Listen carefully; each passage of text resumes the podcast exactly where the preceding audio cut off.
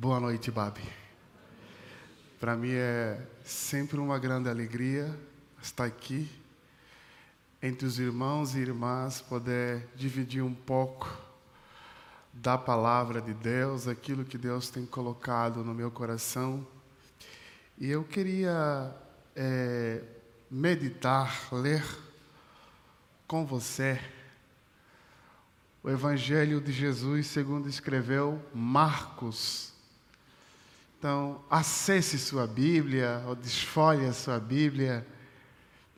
Evangelho de Jesus, segundo escreveu Marcos, um dos textos de travessia, e não apenas travessia, travessia com travesseiro. Marcos capítulo 4, versículo 35. Evangelho de Jesus, segundo escreveu Marcos, capítulo 4, versículo 35. A travessia do outro lado da parte sul do mar da Galileia, ou o lago da Galileia, que também é chamado Lago de Genezeré. Diz assim: Naquele dia, ao anoitecer, disse ele aos seus discípulos: Vamos para o outro lado. Esse outro lado era a parte sul da Galileia, que na realidade era um território assírio, que eram chamadas Decápolis ou dez cidades, que era controlada pela Síria. E uma dessas cidades era é, Bereia, era uma dessas cidades, e uma outra cidade que inclusive está preço nesse texto é a cidade onde o homem que estava possesso de demônios, Jesus expulsou.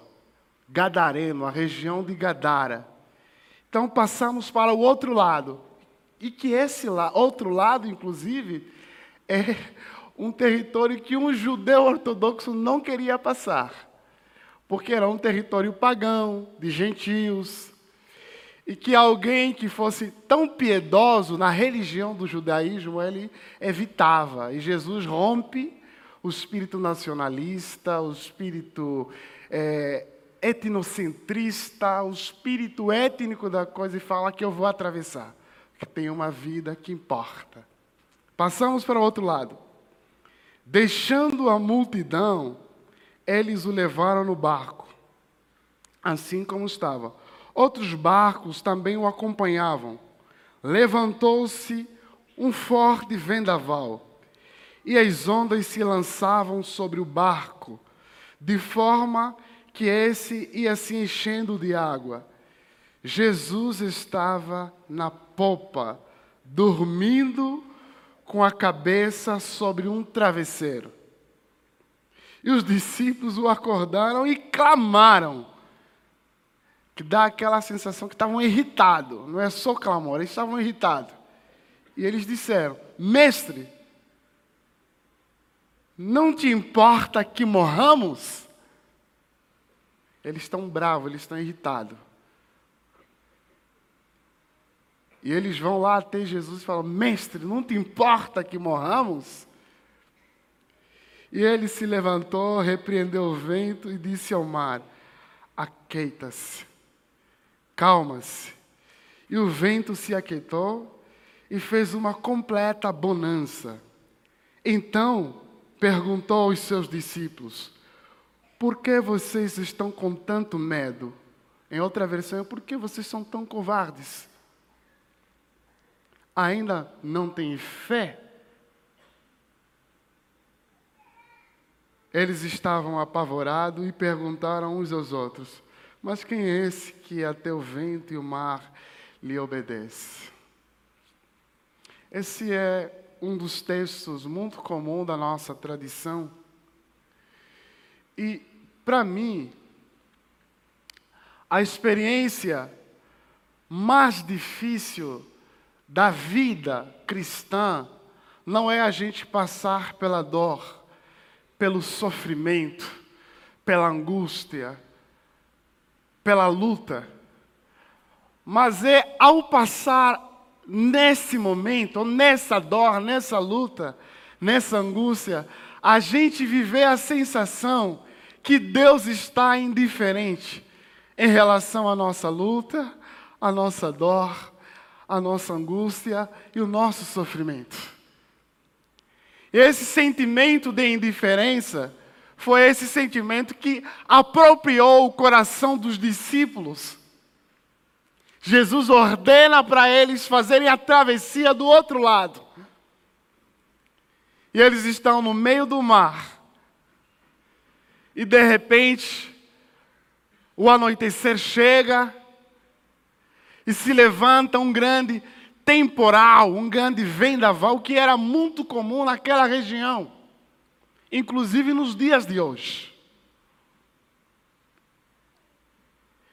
E esse vento bate sobre os mares, e as ondas batem sobre o barco, E o barco começa a inundar. E os discípulos começam a entrar em pânicos, preocupados, apesar que muitos deles eram pescadores e tinham experiência da pesca.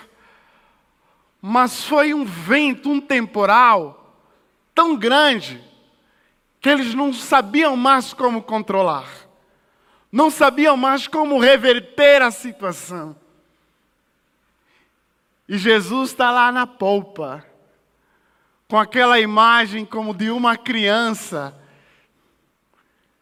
que não sabe o perigo, o medo, inclusive a indiferença, está lá dormindo no sono de travesseiro.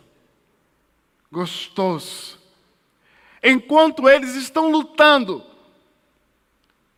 para não afundarem-se, para não morrerem, Jesus está descansando. Um sono de travesseiro. E essa imagem de Jesus descansar no travesseiro, e os discípulos lutando contra a tempestade, que era algo muito maior do que eles, era a força cósmica a força da natureza que se levantou contra eles, que eles não tinham recurso para lidar, para reverter essa situação.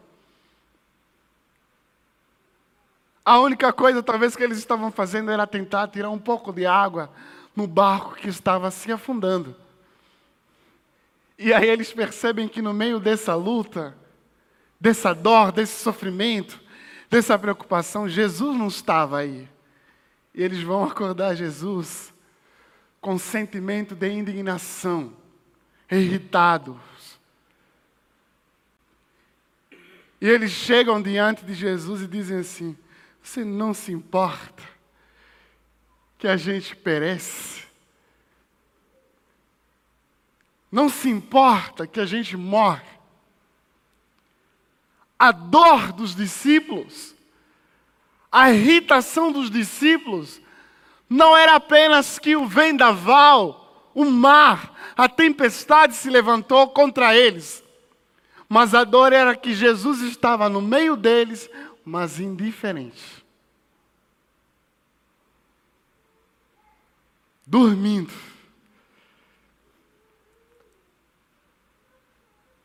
A gente tem o hino da nossa tradição cristã, né? O mestre o mar se revolta. As ondas nos dão pravor, o céu se reveste de trevas. Não temos um Salvador. Não se te dá que morramos. Podes assim dormir, se a cada momento nos vimos a nossa vida submergir. Essa era a sensação, não temos um Salvador. Como você dorme? Sendo que a gente está aqui lutando está quase a sucumbir. Então eles estavam muito irritados. Mas a irritação maior desses discípulos era a indiferença de Jesus. Nós estamos no meio da tempestade, o vento batendo contra nós, mas parece que você está indiferente. Você está apático. você não se importa com a nossa dor, com o nosso sofrimento, com a nossa luta. E todos nós, pelo menos, já vivemos a sensação de que sim, nós temos confiança que Deus está conosco. Temos inclusive toda a elaboração teológica. Mas existe aquele momento que a gente sente que Deus está aí perto no barco, mas parece que Ele está num sono de travesseiro. E parece que existe aquele contraste que Salmos fala, né? Que não dorme ou não tosqueneja e nem dorme o guarda de Israel. Como assim? Está aí na polpa dormindo. Esse sentimento de indiferença, que Deus parece que não se implica na nossa realidade. Eu creio Ele. Eu venho todos os dias no culto,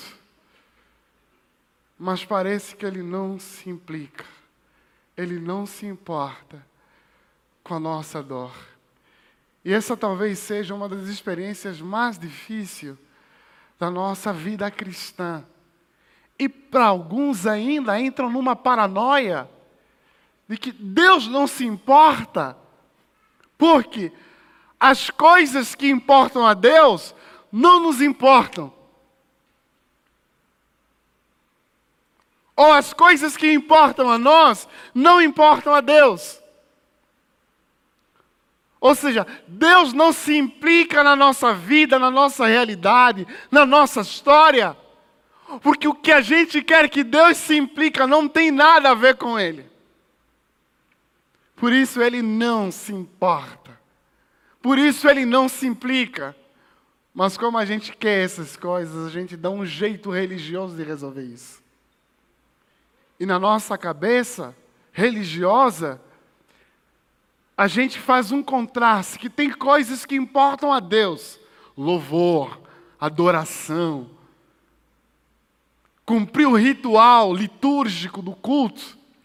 Essas são as coisas que importam a Deus. Lhe louvar, lhe adorar. Mas buscar por dignidade, uma vida digna, parece que na nossa cabeça isso não importa a Deus. Mas como a gente quer uma vida digna na nossa existência, no mundo, viver com dignidade, a gente dá um jeito religioso, assim, ó, eu vou te adorar e você me dá essas coisas que aparentemente você não gosta. Mas já dizia Irineu de Lyon que a glória de Deus é o ser humano vivo, pleno. Então não existe esse contraste na nossa fé de coisas que importam a Deus e coisas que nos importam. Para Deus, a nossa dignidade importa. E Deus se implica nisso. Então, essa sensação que os discípulos estavam vivendo, da experiência do vazio, da indiferença de Jesus, de não se implicar na realidade, na dor, no sofrimento, às vezes nós enfrentamos.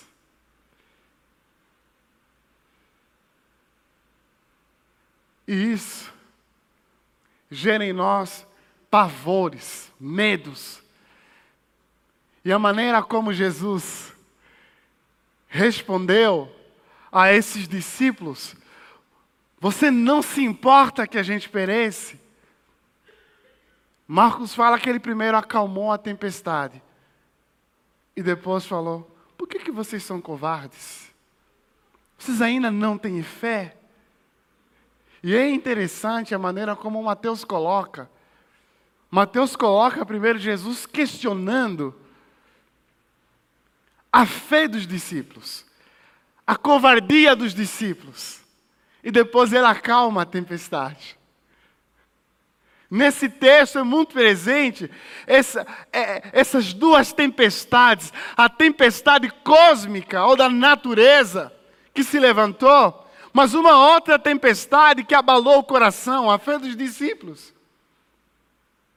E Jesus ataca. Por que, que vocês não têm fé?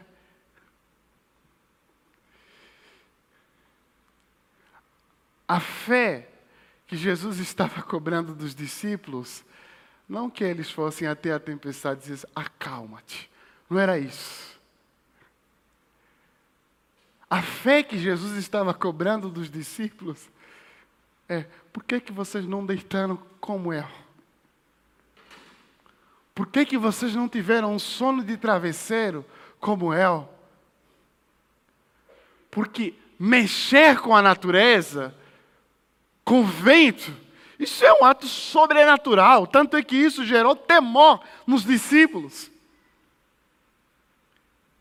A gente lê achando que Jesus está dizendo assim: vocês precisam ter uma fé para acalmar essa tempestade de fora.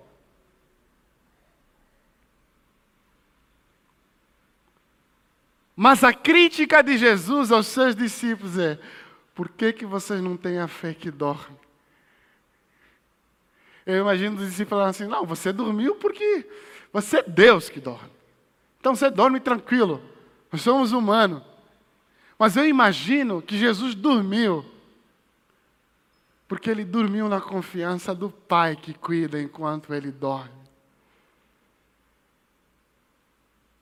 Dormiu não apenas por ele ser Deus, mas muito mais por ele ser humano e confiar nos cuidados do Pai enquanto ele dorme. A crítica de Jesus era isso. Por que, que vocês não têm uma fé que dorme em meio à tempestade?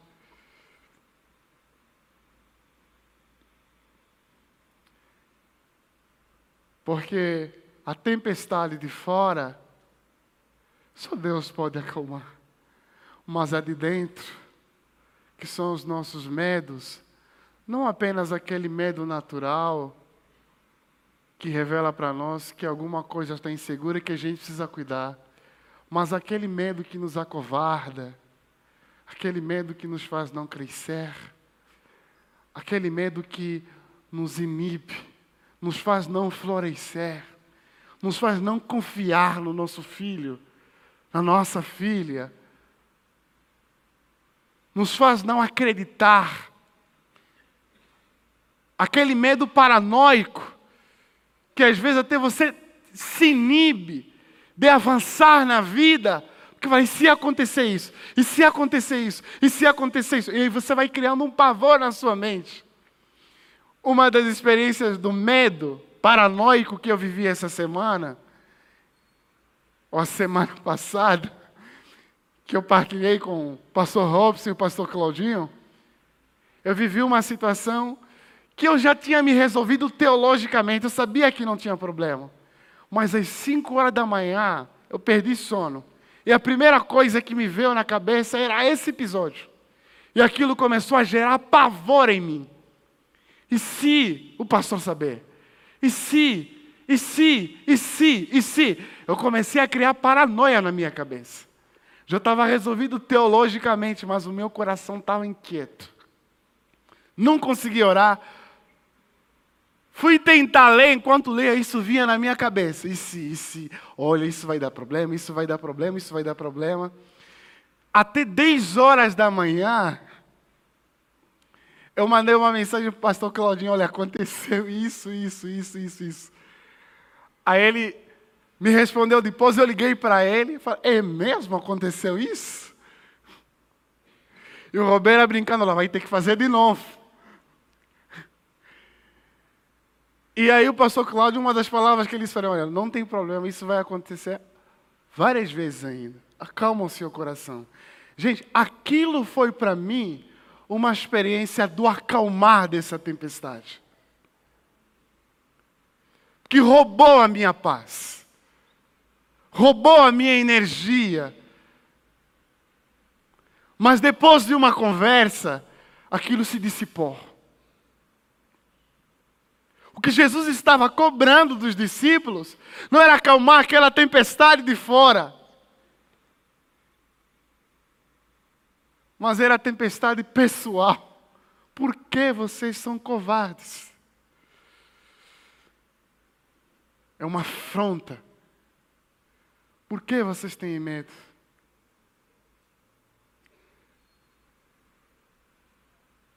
Eu sei que a vida cristã, ela não é uma receita psicológica para exterminar ou acabar os seus medos.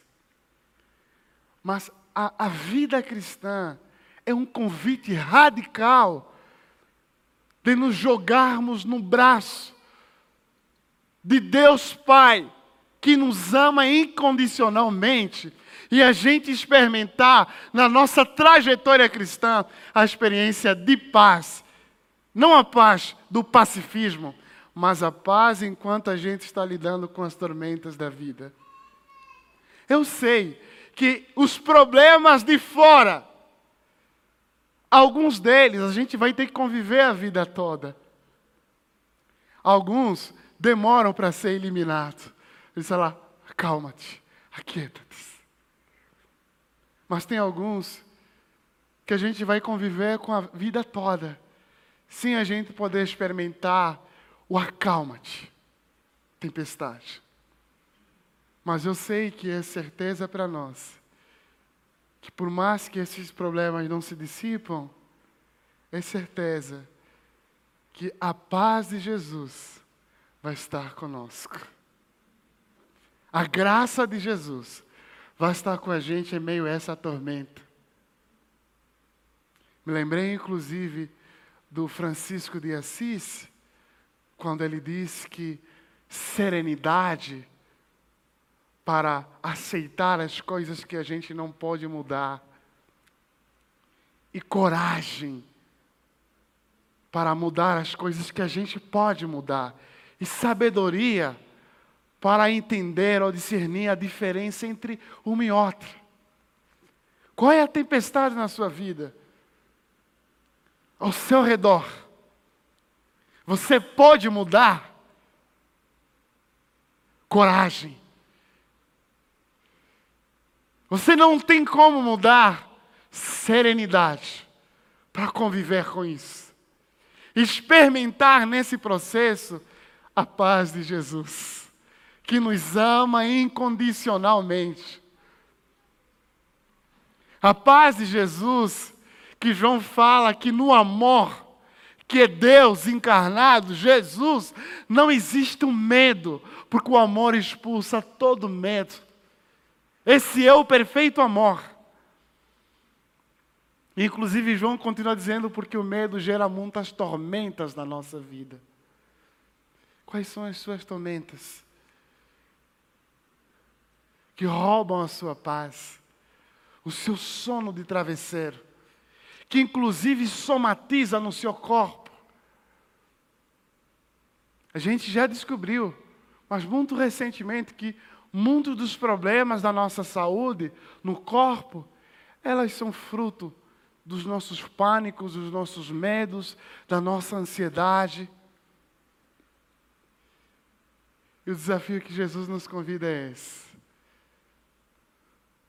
Descansa, sono de travesseiro paz. Não é a paz do pacifismo, de ficar paralisado, mas inclusive é essa paz que te mobiliza e que você até inclusive entende os seus limites, que aqui é o meu limite. O máximo que eu pude fazer é tirar um pouco de água do barco e jogar fora para não afundar. Mas o que eu não dou conta, sono de travesseiro. sono de travesseiro.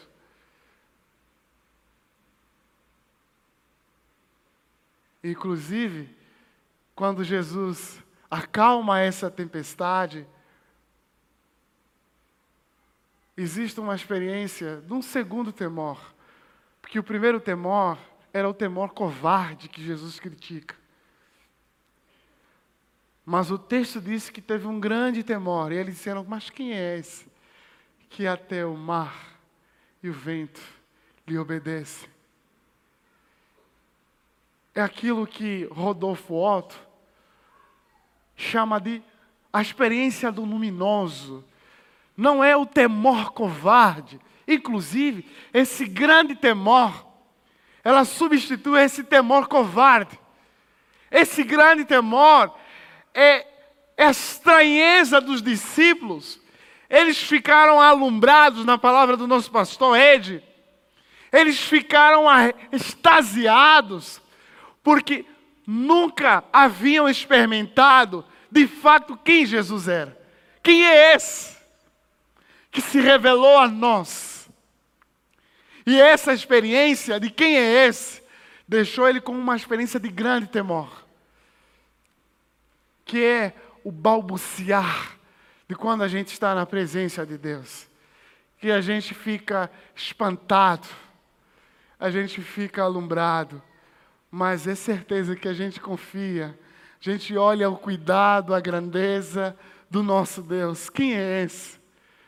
É o Deus que se fez carne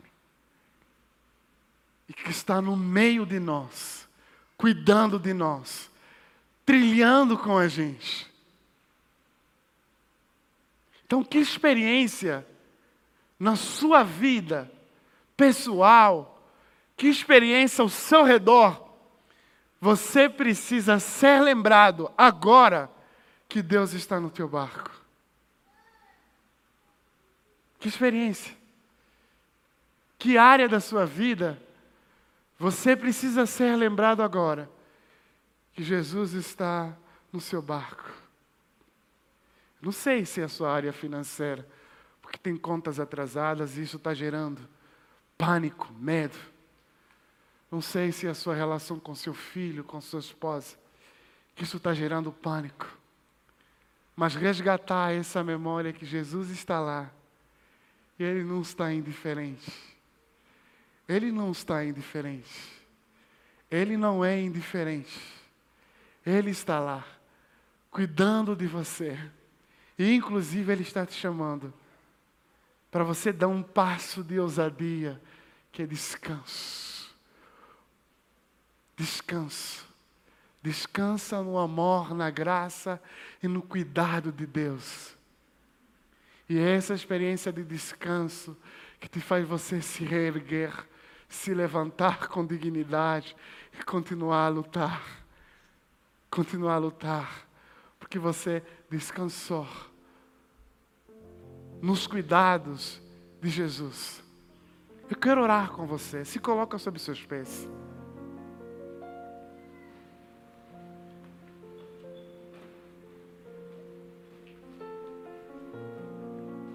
Que vento, que tempestade. Eu não sei se é o cósmico da natureza que você perdeu total controle e que não está sobre os seus cuidados mais. Você já lutou, já fez tudo, mas isso escapa das suas mãos. Ou a tempestade de dentro.